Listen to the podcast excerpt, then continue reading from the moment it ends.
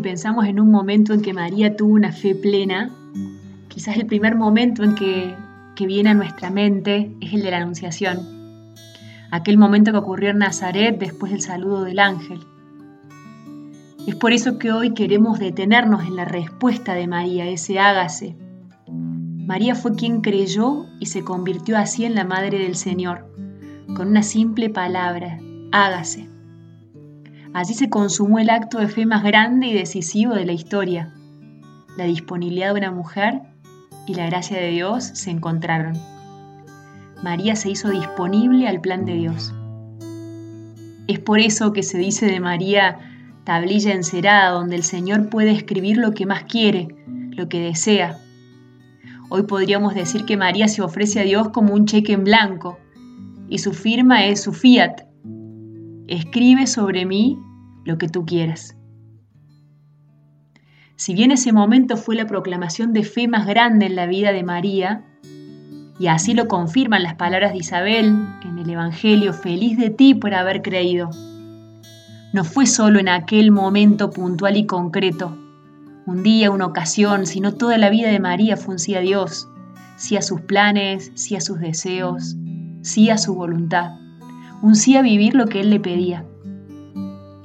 Dice San Juan Pablo II en la encíclica Redemptoris Mater, ciertamente la Anunciación representa el momento culminante de la fe de María a la espera de Cristo, pero es además el punto de partida de donde inicia todo su camino hacia Dios, todo su camino de fe. Y así fue.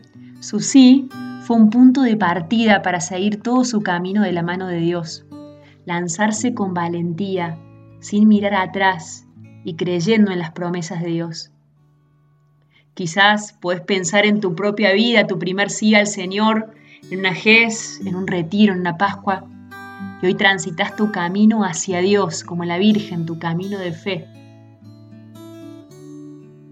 A lo mejor puede pasarnos que pensás que este acto de fe en la Virgen María se daba por descontado, que fue un acto de fe fácil, entre comillas, porque había sido la elegida, preservada del pecado por voluntad de Dios. Pero esto sería un modo de pensar muy humano porque la verdadera fe no es un privilegio o un honor para unos pocos, sino que supone renuncia, morir un poco a uno mismo, entrega total, como ella tuvo.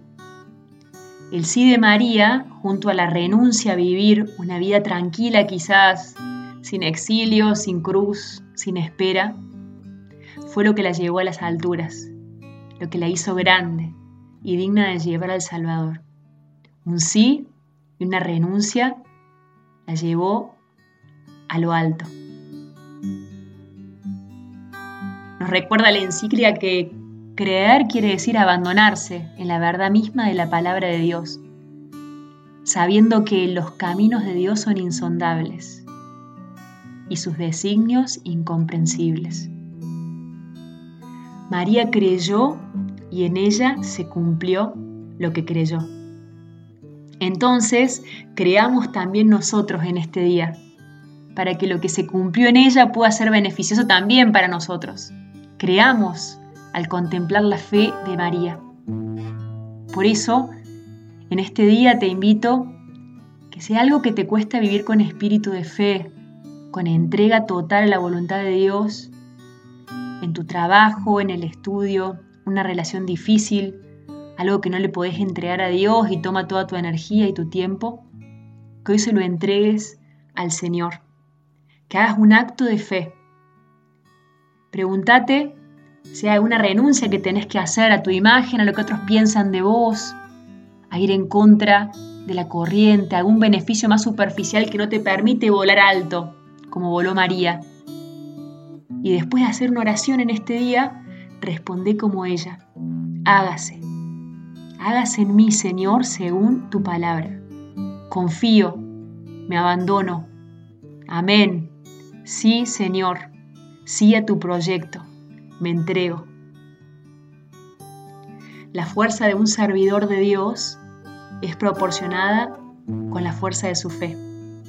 Por eso María fue la servidora del Señor. Pidamos en este día imitar la fe de María, para también como ella poder creer que se cumplirán en nosotros las promesas de Dios. oh